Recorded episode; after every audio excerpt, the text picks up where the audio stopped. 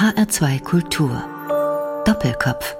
Mein Name ist Daniela Baumeister. Guten Tag. Kochen ist einfach und macht Spaß. Und wenn man es kann, dann muss es auch nicht viel kosten.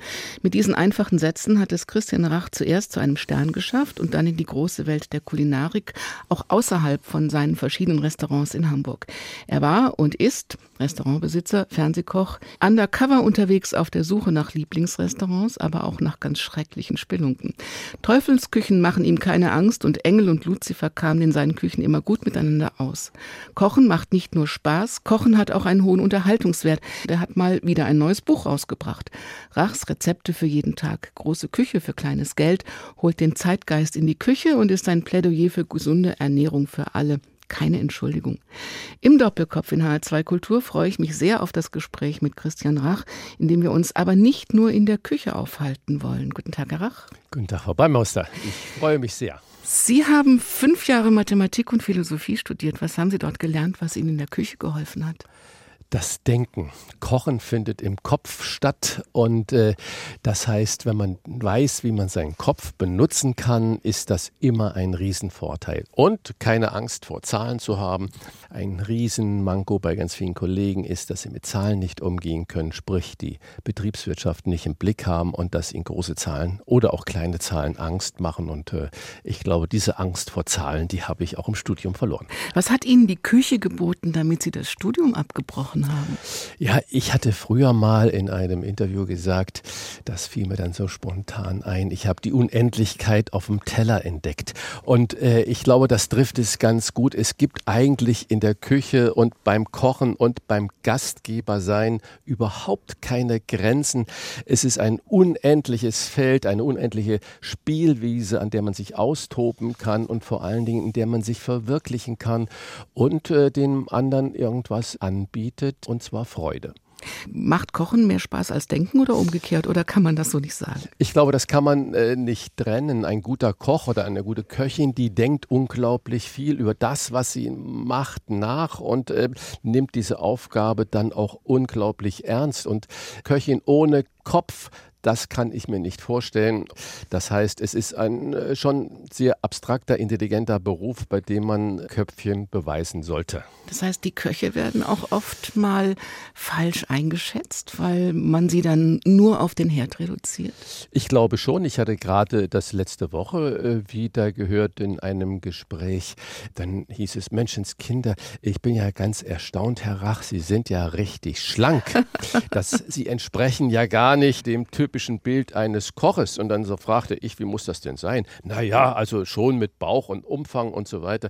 Ich sage, das sind natürlich nur Klischees, die von früher, von irgendwelchen Karikaturen da kamen. Oder halt auch, dass der alte Chefkoch da mal äh, sein bester Kunde selbst war, sein bester Gast selbst war. Diese Zeiten sind lange vorbei und bei einer Wochenstundenzahl von 80 plus bleibt gar keine Zeit, Speck anzusetzen. Ist die Kochschürze denn dann irgendwie auch eleganter als ein Anzug? Die Kochschürze ist vor allen Dingen ein Schutzgerät, weil ohne Kleckern geht es natürlich in der Küche gar nicht. Und der Anzug ist eher Kleider machen Leute, was ja auch seinen Vorteil hat. Aber äh, das hat auch natürlich irgendwann in der Küche Einzug gehalten, dass es völlig abgespacete Kochsachen gibt, Kochjacken gibt, Kochhosen gibt und auch Kochschürzen. Aber zuerst einmal ist es eine wunderbare Arbeitskleidung, die schützt vor Hitze, vor Feuer, vor Fett. Wenn Sie mal die Augen zumachen, dann wissen Sie, dass zum Beispiel eine Kochjacke immer runde Knöpfe hat. Warum?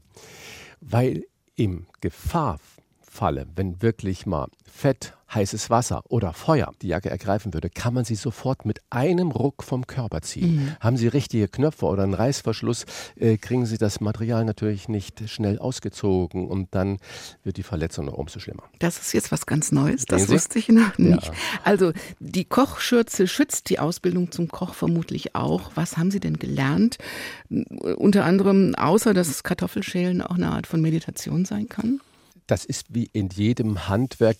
Äh, der Elektriker muss wissen, was Plus und Minus ist und äh, das ist vermutlich die Grundlage und dann muss er unterscheiden zwischen Watt, Ohm, Spannung und was weiß ich alles.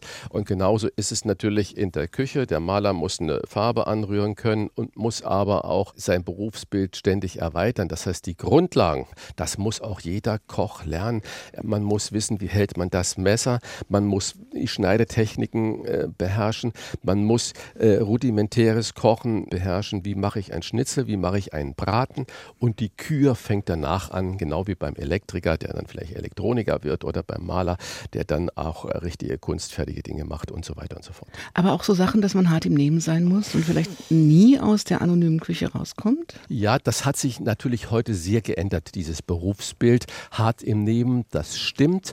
Wir leben schon in einer Gesellschaft der weichgespülten Anforderungen überall und deswegen haben viele Berufe, Berufsbilder, wo man schon auch eine gewisse Härte braucht, heute extreme Nachwuchsprobleme.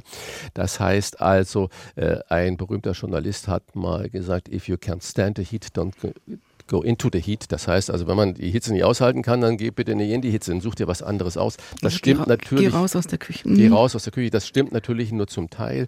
Diese mehr, dass man in acht Wochen zum Superstar wird, egal auf in welchem äh, Berufsbild, ob das beim Arzt ist. Sie werden auch nicht als Chefarzt geboren.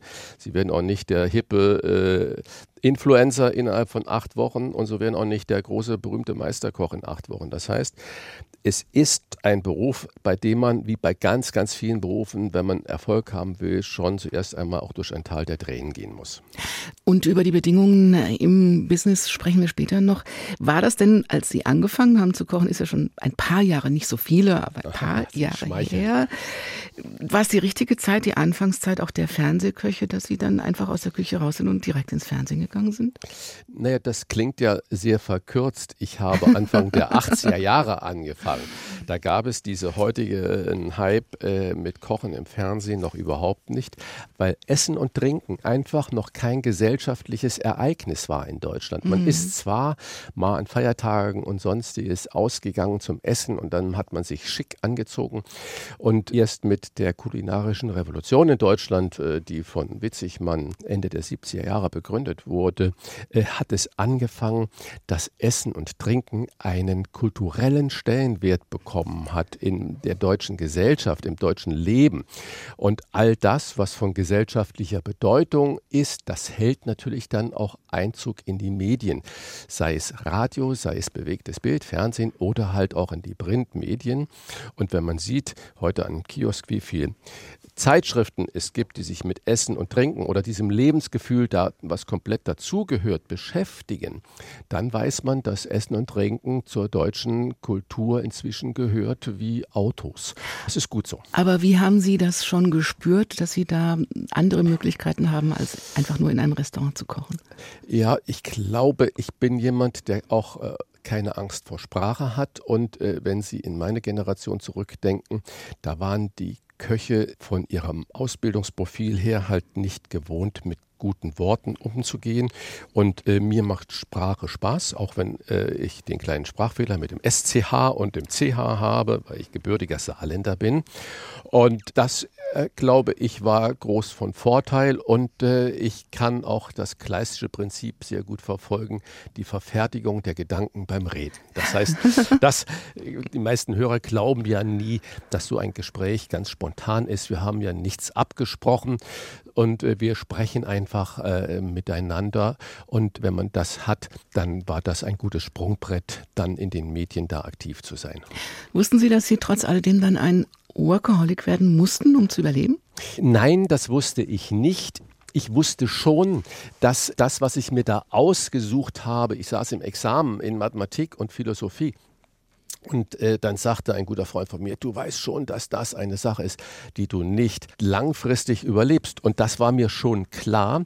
Mir war nicht bewusst, äh, wie intensiv die Arbeit sein wird. Vor allen Dingen dann, wenn man so wie ich Rollkragenpullover hast. Das heißt, äh, Angestelltenverhältnisse waren für mich immer ein Graus. Also war es völlig klar, dass ich selbstständig werden äh, will und musste. Und dass das im Schnitt mindestens 80 Stunden in der Woche bedeutet hat, das war mir natürlich in der Sturm- und Drangphase nicht bewusst. Das muss ich ehrlich zugeben. Passt ganz gut die Musik, die erste, die Sie mitgebracht haben, von Pink Martini, Je ne veux pas travailler, also ich will nicht mehr arbeiten. Passt das dann richtig dahin? Ja, ich finde das einfach Pink Martini, wie ich das die Gruppe das erste Mal gehört habe, dachte ich, Menschenskinder, das ist Musik aus den 50ern oder 60ern. Nee, das ist eine ganz moderne, äh, tolle Gruppe und ich finde das Lied äh, einfach wunderbar. Und ein bisschen weniger Arbeit. Ist weniger ja Arbeit. Verkehrt. Ja, genau. Ich bin heute bei etwa 60 Stunden, 55 Stunden in der Woche und fühle mich wie im Urlaub. Ma chambre a la forme d'une cage. Le soleil passe son bras par la fenêtre. Les chasseurs à ma porte comme les petits soldats qui veulent me prendre.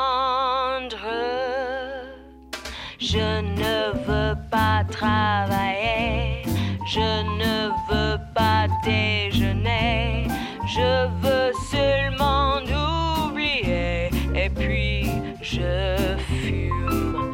Déjà j'ai connu le parfum de l'amour, un million de roses n'embâmerait pas autant. Maintenant une seule fleur dans mes entourages me rend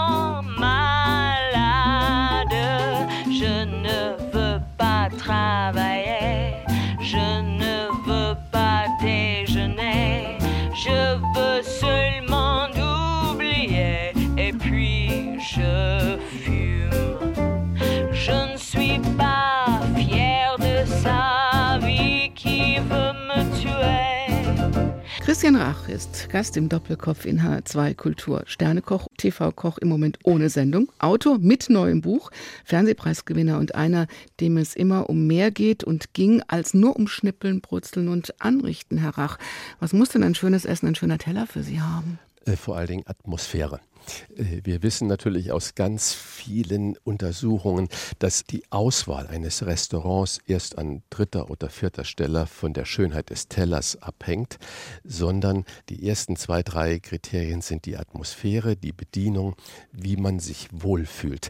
Und dann kommt erst die Qualität des Essens. Das heißt also, das Essen äh, ordnet sich der Atmosphäre unter.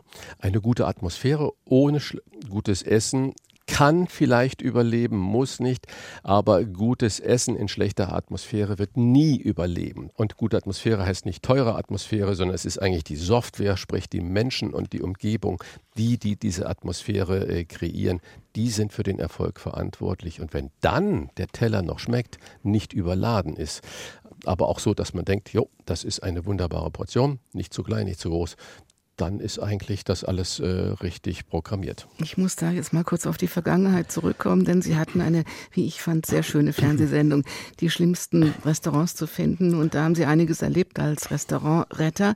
Ich sage mal Stichwort Holobolo. Das hatte eine ganz eigene Atmosphäre. Das müssen Sie bitte nochmal erzählen. Ja, das war äh, das Hexenhäuschen. Das war eine Kneipe, ein Restaurant. Er wollte, der Besitzer wollte immer ein Restaurant sein. In Längerich, in einer komischen, dunklen Passage. Und ich kam dorthin und ich war also wirklich konsterniert und vom Kopf gestoßen. Es war alles mit fertig Hollandaise-Soße überkleistert, zugebombt. Und äh, der äh, nette, unglaublich sympathische Macher, Besitzer des Ladens dachte, er ist ein Restaurant und es war alles eine glatte Sechs. Und mir ist nichts eingefallen.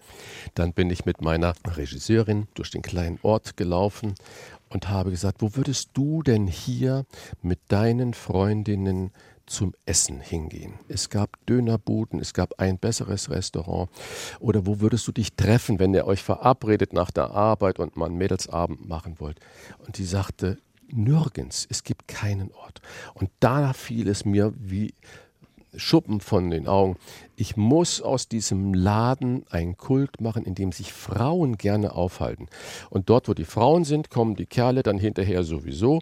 Aber es muss eine Atmosphäre geschaffen werden, in die Frauen gerne kommen. Und das hat funktioniert dann aber ohne Sauce Hollandaise. Das hat, ja, gut. Und dann äh, habe ich das dem äh, Thomas hieß der gesagt und er war völlig entsetzt. Nein, meine Holobolo, die darf nicht weg, die darf nicht weg. Ich dachte, die muss weg, die muss weg. Und es kam zum Kampf.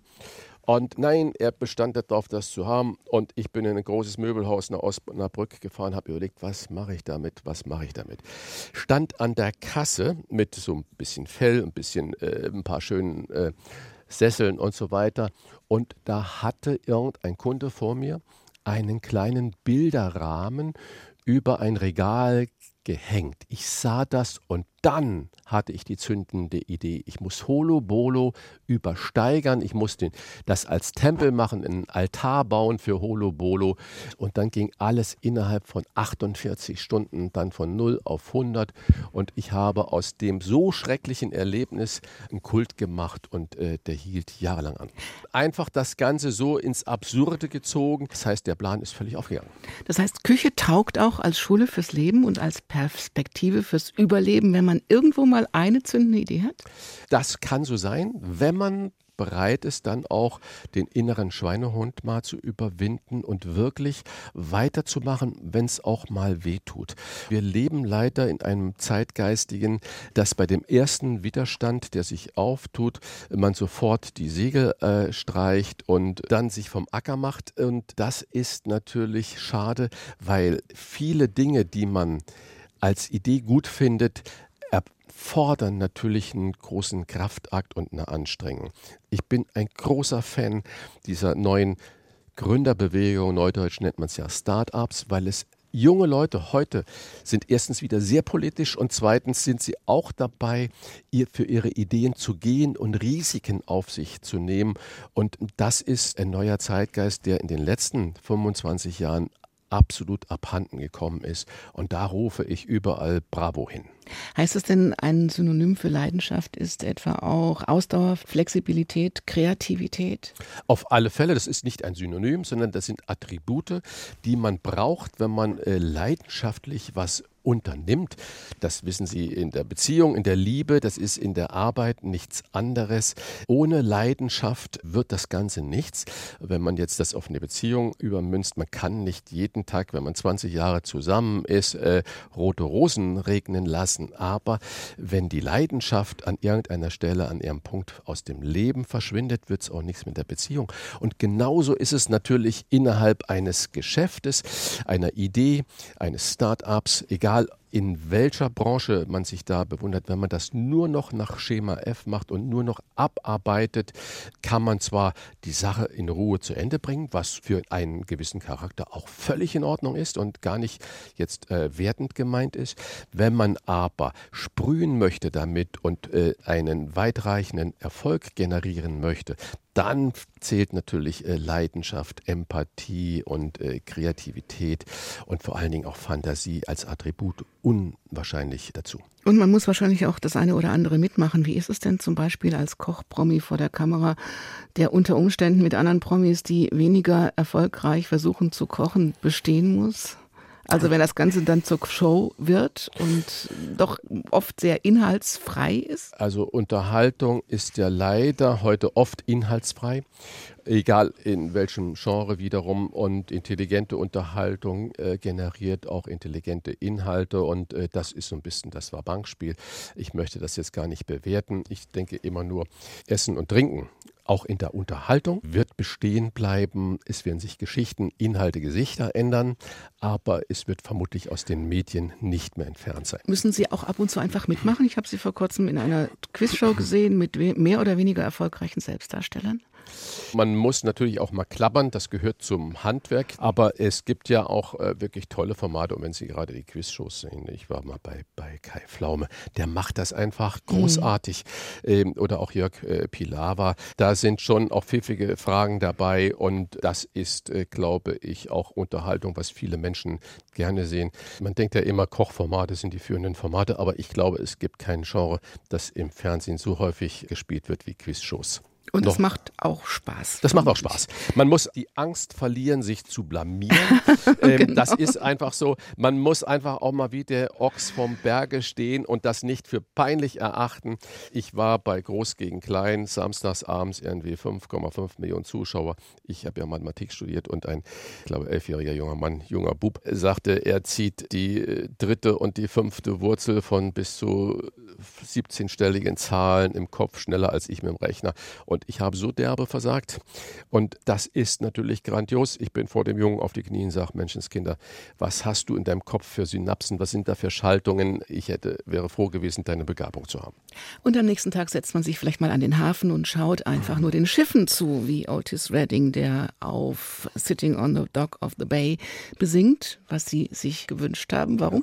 Ja, äh, mein Tafelhaus war unten direkt am Hafen. Gegenüber war die größte Schlepperstation des Hamburger Hafens und das war für mich immer meditativ. Ich habe jeden Tag mindestens 15 Minuten diesen Blick und dieses Geschehen genossen. Das hat mir Kraft und Motivation gegeben, auch den 16-Stunden-Tag zu bewältigen und da passt dieses Lied wunderbar. Look like nothing's gonna change. Everything still remains the same. I can't do what people tell me to do. So I guess I'll remain the same. Listen, sitting here resting my bones. And this loneliness won't leave me alone. Listen, 2,000 miles I roam just to make this dock my home. Now I'm just gonna sit at the dock of a bay, watching the tide roll away. Ooh, I'm sitting on a bay, wasting time.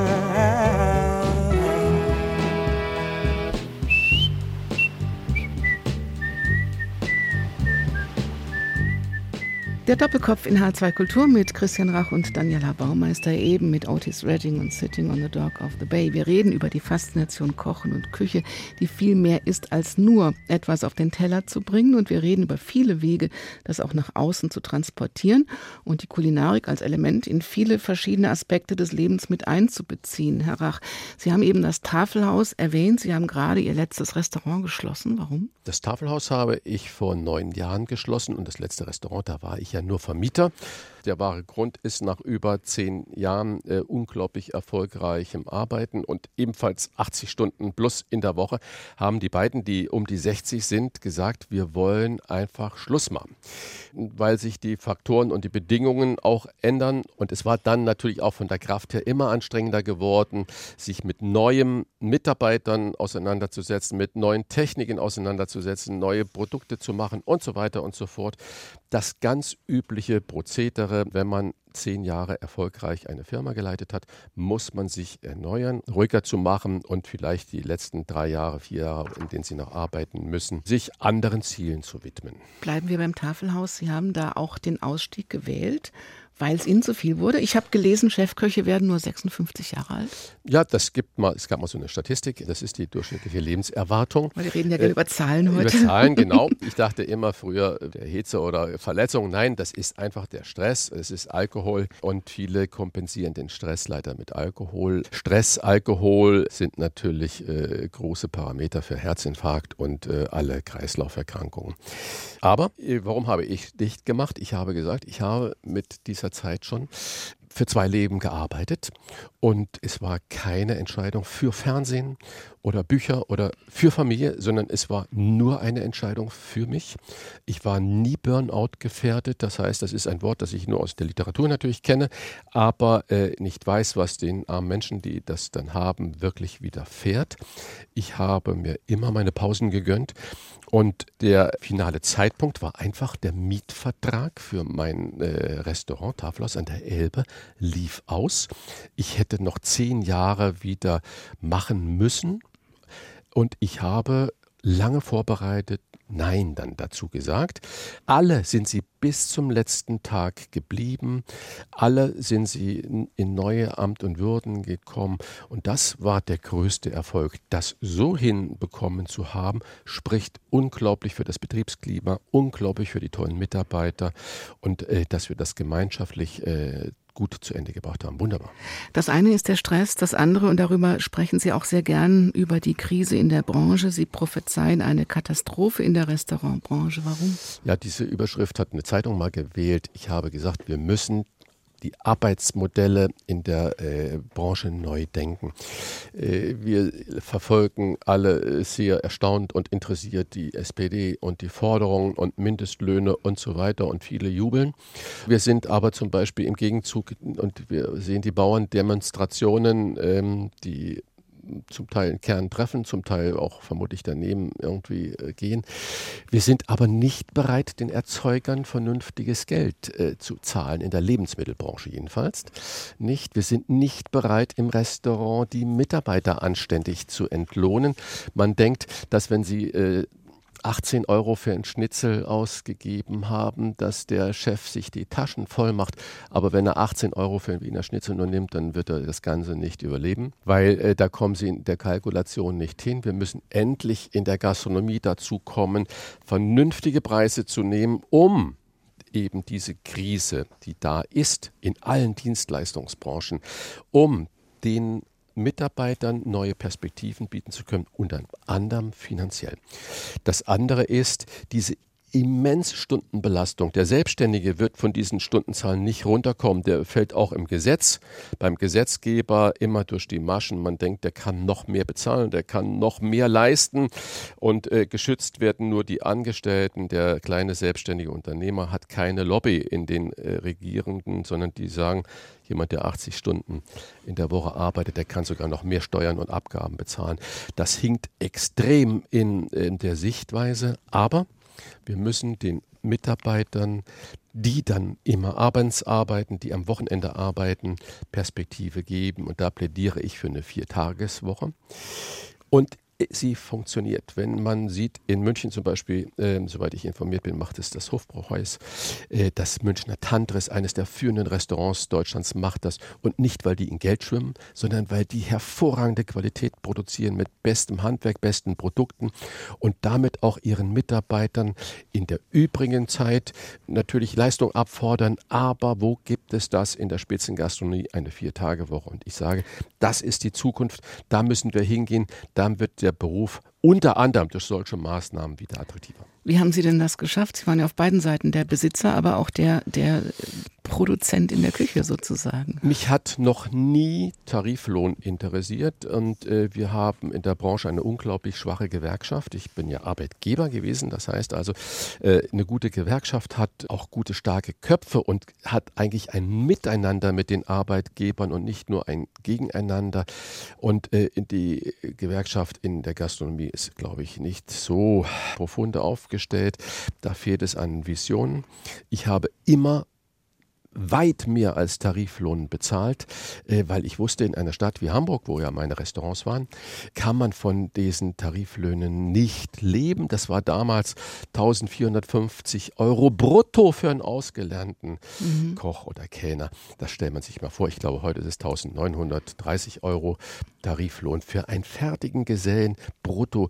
Wie wollen Sie sich eine Wohnung leisten in einer Stadt wie München, Hamburg, Frankfurt, wo auch immer? Das geht vielleicht mal gerade noch auf dem Lande, aber auch dafür ist es keine gerechte Entlohnung. Wenn man aber gerecht entlohnt, muss man diese Preise weitergeben. Das heißt, ich plädiere dafür, liebe Unternehmer, macht mal eine Kalkulation, zum Beispiel von einem Schnitzel oder von einem schönen Fisch in der Speisekarte auf der letzten Seite, nicht gleich auf der ersten Seite, das wäre psychologisch dumm. Führt mal bitte alle Kosten auf, die damit hineingehören und nehmt mal einen Stundenlohn von nur 15 Euro. Und äh, mit 15 Euro, da ist man am, nach wie vor an der unteren äh, Grenze. Und äh, das bei diesen hochspezialisierten Mitarbeiterinnen, da hat man natürlich dann ein Problem, da auf vernünftige Zahlen zu kommen. Vielleicht viele Themen für eine neue Restaurantschule, Herr Rach? Das wären Themen, aber das sollen natürlich andere machen. Wir haben mit diesem Metier alles erreicht, was wir da machen wollen. Also Sie haben auch Leute von der Straße geholt und haben genau. sie neu ausgebildet, neu ausgebildet. neue Perspektiven genau. gegeben. Und mhm. heute ist es ja eher so, dass wir dringend Mitarbeiter suchen und keine Leute, arbeitswillige Leute mehr auf der Straße sind. Das heißt, da hat man eher das Problem, wo kommen all die guten Leute her, die mal in die Pflege gehen, die Klempner werden wollen oder in die IT-Branche gehen wollen oder auch in die Gastronomie gehen wollen. Äh, scheinbar ist Dienstleistung so unattraktiv geworden, dass sich viele davor scheuen.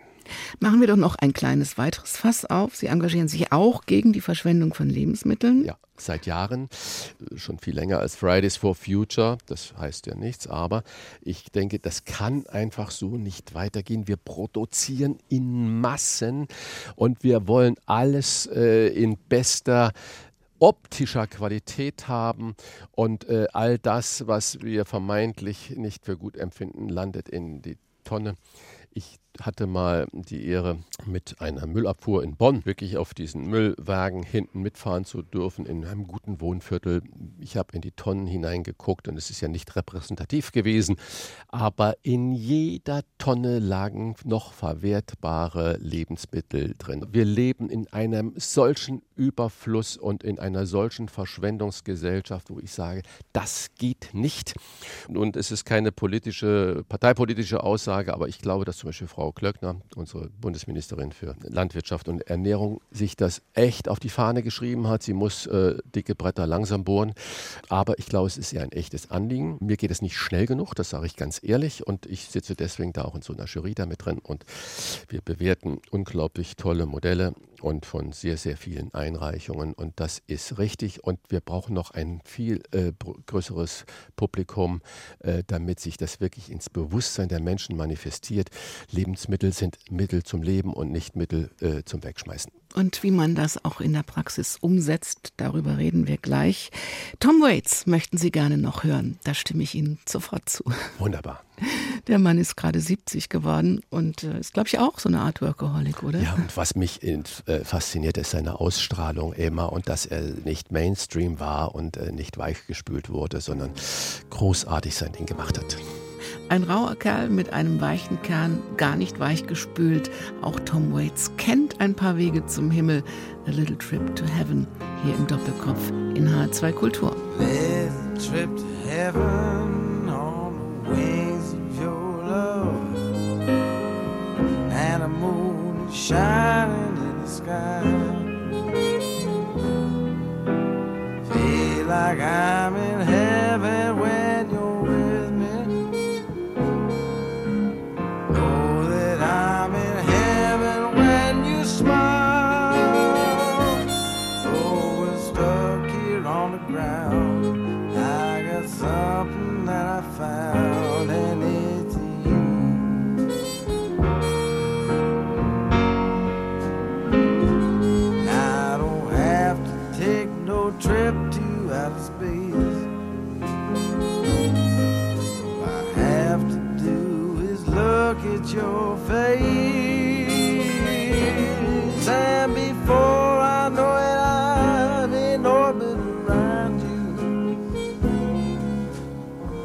Doppelkopf in H2 Kultur mit Daniela Baumeister und Christian Rach und Tom Waits haben wir eben gehört. Rachs Rezepte für jeden Tag ist das ganz neue Buch. Der Sternekoch und Autor, der es in die verschiedensten TV-Formate geschafft hat, sagt, Kochen ist einfach und macht Spaß, aber es gibt halt auch viel zu besprechen. Die Bedingungen in der Branche haben wir eben besprochen, die Wegwerfmentalität in Deutschland und vor allem, wie kann man nicht nur Kochshows im Fernsehen, sondern auch zu Hause kochen attraktiver gestalten, Herr Rach? Gibt es bei Ihnen auch mal was aus der? Tüte? Aus der Tüte gibt es nichts. Ich musste gerade, das war wieder Verfertigung der Gedanken beim Reden. So wie ehrlich ist man da? Also Spaghetti sind auch aus der Tüte. Ich mache zwar auch gerne zu Hause mal Nudeln selber, aber ich habe auch nichts gegen ein gutes Nudelprodukt guten Spaghetti-Herstellern oder Nullherstellern und die gibt es. Ich habe das sogar mal testen lassen nach Schwer, Schwermetalle, Pestizide und die waren alle sauber und wunderbar. Also insofern gibt es auch mal was aus der Tüte, aber ich bezeichne heute äh, fertige Nudeln äh, nicht als Convenience-Produkt, obwohl es das eigentlich im definitorischen Sinne schon wäre. Welche kulinarischen Welten wollen Sie uns denn noch nahebringen, so zwischen Tischmanieren und eigenen Kochversuchen? Naja, ich glaube, es gibt so große Lebenslügen. Ich erinnere mich noch daran, dass dieser komische Berliner ehemalige Finanzsenator äh, Sarrazin mit merkwürdigen Thesen um sich geschmissen hat. Und eine These war, dass der Hartz-IV-Mensch sich ja natürlich genauso super ernähren kann. Das ist natürlich Quatsch, weil von diesen Dingen, wie er das meinte, funktioniert funktioniert das nicht. Aber ich sage, es ist auch eine Lebenslüge, dass man sagt, gesunde und nachhaltige Ernährung ist nur für wohlhabende Menschen möglich, dass man dann gar nicht erst probiert und es rechtfertigt, dass man alles aus der Tüte kauft oder nur Junkfood isst. Die zweite Lebenslüge, die dazu kommt, ist, naja, ich oder wir haben ja überhaupt keine Zeit, wenn wir müde nach Hause kommen, auch noch zu kochen. Das stimmt nur zum Teil. Gutes und nachhaltiges Kochen dauert eben nicht mehrere Stunden, sondern das geht auch mal in 20 Minuten. Und die dritte dann das Totschlagargument ist immer, naja gut, wenn ich auch mal noch 5 Euro über habe und vielleicht auch mal sage, eine halbe Stunde wäre mir die Ernährung meiner Familie, meiner Lieben oder Freunden oder Kollegen auch mal wert. Ich weiß ja gar nicht, wie es geht. Das ist ein Argument, wo ich sage, ja, aber es ist keine Hexerei, es ist einfach und macht Spaß. Und das habe ich in dem Buch gezeigt. Und wir haben gerade über Verschwendung von Lebensmitteln gezeigt. Auch damit räume ich dann auf, man, es gibt eigentlich nichts, was man wegschmeißen muss. Mhm. Aus allen Gemüseresten wird einfach eine Brühe nebenher gemacht. Die köchelt eine halbe Stunde, während man isst und dann wird sie einmal durch ein Sieb gegossen und man hat auch noch die Gemüseabschnitte. Das hält sich zwei, drei, vier Tage im Kühlschrank und man hat immer eine Grundlage für eine Soße, für eine Nudelsoße, für eine Suppe zu machen und so weiter und so fort. Was ist denn die, die, Grund, die Grundlage? Also Sie reden ja auch über Grundlagen in diesem Buch, aber was ist die Grundlage im Kopf bei uns? Dass man sagt, okay, ich mache jetzt nicht nur einen Grünsalat, sondern ich mache vielleicht was mit ein bisschen mehr Pfiff oder ich mache jetzt mehr einen Curry und nicht nur Nudeln mit Tomatensauce. Man sollte es sich zutrauen. Ich mhm. glaube, es ist nur eine Frage des Zutrauens. Nicht alles gelingt sofort. Ich habe für die Produktion des Buches eine Küche gekauft, die 1000 Euro gekostet hat. Also inklusive Arbeitsplatte, Herd und Kühlschrank und Abzug, wo ich da sagte, nee, ich muss all diese Rezepte in einer durchschnittlichen Haushaltsküche zubereiten und kochen und machen. Das heißt, es gab keinen Zaubergeräte, wie sie heute in jeder Küche stehen, sondern es gab ein kleines Rührgerät, es gab einen Toaster, es gab einen Wasserkocher, vier Plattenherd, einen Backofen unterhalb des Herdes, um zu gucken, funktioniert das auch alles zu Hause. Das heißt also, traut euch das zu, zu Hause im Kopf, das mal so zu machen, dass das, wenn ich da schreibe, 25 Minuten oder 30 Minuten, vielleicht dann bei dem ersten Versuch 40 Minuten mal dauert, so Wort. Beim zweiten Versuch sind es aber fünf Minuten weniger und dann kommt man irgendwann auch auf die 20 Minuten und dann ist das einfach großartig. Kochen ist einfach und macht Spaß und wenn man es kann, dann muss es auch nicht viel kosten.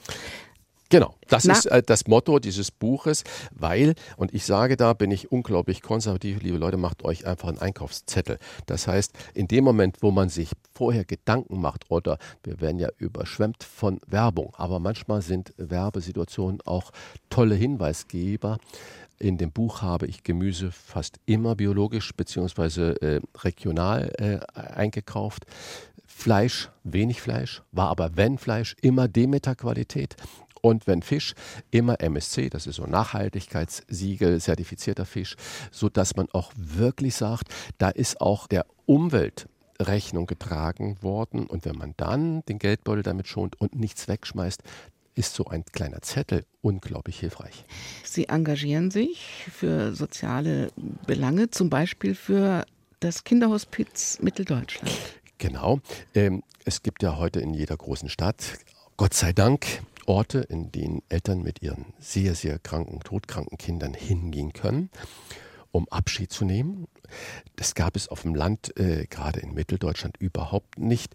Und da kamen die am Anfang zu mir und haben gesagt, Herr Rach, wir brauchen noch ein paar prominente Unterstützer. Und äh, die Politik hält sich da nämlich vornehm zurück. Bei der Eröffnung kamen sie alle und haben sich da drin gesonnt. Aber bei der Finanzierung und Genehmigungsverfahren war unglaublich schwer. Und diese Kinder, diese Eltern, die haben einfach keine Lobby. Und jeder, der Kinder hat, weiß, es gibt für Eltern nichts Schlimmeres, als wenn ein Kind krank ist und wenn dann die Krankheit noch so schlimm ist, dass es keine wirkliche Perspektive gibt auf ein gutes Weiterleben. Daran äh, zerbrechen viele Familien, daran zerbrechen Geschwister, Kinder und so weiter und so fort. Und denen einen Raum geben, wo sie hingehen können, wo Herz und Seele und Wärme ist, ähm, das ist, glaube ich, eine wichtige Aufgabe. Aufgabe. Auch etwas, was die Politik noch verstärkt lösen könnte. Sie wünschen sich mehr starke Frauen ich in der Politik zum ja, Beispiel. Ja, ich finde, äh, heute äh, haben wir auch gelesen, dass in Finnland eine 34-jährige Frau Ministerpräsidentin wird und eine 32-jährige Frau Finanzministerin wird. Und das gesamte Kabinett in Finnland ist in den Schlüsselpositionen mit Frauen besetzt. Ich finde das wunderbar, weil parallel dazu haben wir auch gehört, dass die Militärausgaben äh, auf der Welt auf 436 Milliarden Euro, wenn ich es richtig im Kopf habe, explodiert sind und 56 Prozent der Lieferung von amerikanischen Herstellern kommt. Da sage ich, ich habe die Hoffnung, ich weiß gar nicht, woher es kommt, dass Frauen in der Politik vielleicht entspannter umgehen mit Konflikten, vielleicht nicht so martialisch auftreten, wie das heute die großen Leader der Welt machen. Leader setze ich in Anführungsstriche. Und dass Frauen vielleicht ein weiblicheres Element und ein konfliktlösungsorientiertes äh, Element haben, wo wir keine Waffen brauchen und dass die besser mit Sprache umgehen können als die Männer. Gilt das auch für die Küche mit den Frauen? Ja, das ist in der Küche wäre es auch wünschenswert. Und da sind Frauen leider immer noch unterrepräsentiert. Nicht, weil sie gemobbt oder gedisst werden, sondern weil Frauen, glaube ich, nach wie vor sagen, unter diesen Bedingungen möchten wir nicht arbeiten, möchten wir nicht Familie haben und äh, dann eigentlich eine schlaue Entscheidung treffen und diesen Beruf nicht wählen. Also ist es die Aufgabe der Unternehmer, diese Bedingungen zu ändern, damit auch Frauen endlich in diesen unglaublich schönen Beruf äh, gehen können und trotzdem auch sich mit ihrem Partner Familie teilen können. Kocht zu Hause Ihre Frau? Wir kochen beide, aber ich bin ganz ehrlich, wenn ich koche, äh, koche ich lieber alleine, weil ich viel, viel schneller dann da bin. Aber meine Frau kocht sehr gut. Und das sind da, aber wenn so zwei Geschwindigkeiten aufeinander prallen, äh, ist das immer ein physikalisches Ereignis. Was löst denn das bei Ihnen aus, wenn es nach selbst gekochtem aus der Küche duftet? Ich finde zum Beispiel, ein Restaurant muss duften. Es muss nach Essen duften. Es darf nicht stinken nach Essen. Es darf nicht nach Kohl riechen. Es darf nicht verbrannt riechen aber der Geruch von Essen erreicht alle Sinne. Der liebe Gott, sage ich mal, hat uns den Geschmack gegeben. Im Gegensatz zu ganz, ganz vielen anderen Lebewesen haben wir Geschmack und Geschmack läuft zum Großteil über Geruch. So wie es riecht, wenn wir an die Kindheit denken, Plätzchen backen in der Winterzeit, bei Oma am Herd stehen, äh, Erdbeeren im Sommer pflücken in den großen Gärten, die duftenden Birnen und Äpfel. Das sind Gerüche, die bleiben. Und das sind Maßstäbe im Leben. Und deswegen, Essen muss alle Sinne ansprechen. Es muss einem das Wasser im Munde zusammenlaufen. Und dann ist das natürlich das kulturelle Ereignis, was viel mehr ist als äh, die reine Nahrungsaufnahme. Und mit diesen Sinnen dann auch noch viel Zeit für das restliche Leben haben. So. Zum Beispiel für den Hund, die Familie und genau. weitere Pläne. Genau. Das wäre das Ziel. Christian Rach, es war mir ein großes Vergnügen. Dasselbe, Frau Baumeister. Man kann nur sprechen, wenn gute Fragen kommen. Danke dafür. Interview ist immer so gut wie der Gesprächspartner. Ich danke Ihnen recht herzlich. Zum Schluss haben wir noch die Toten Hosen und das ist auch eine, eine Liebeserklärung an das Leben, oder? Ja, ich habe das äh, vor kurzem im Radio gehört und ich finde, dass diese Jungs sich auch unglaublich treu geblieben sind und dieser neue Song von ihnen, äh, finde ich, trifft der Nagel auf den Kopf. Es ist nicht alles schlecht um uns herum und nicht nur grau und düster, sondern wir sollten das Leben feiern und das machen die Toten Hosen wunderbar. Der Doppelkopf in H2 Kultur, heute mit dem Sternekoch Christian Rach und Daniela Baumeister und zum Schluss mit den Toten Hosen. Die setzen sich auch mal an einen Tisch draußen und feiern im Regen. Einen schönen Tag, machen Sie es gut.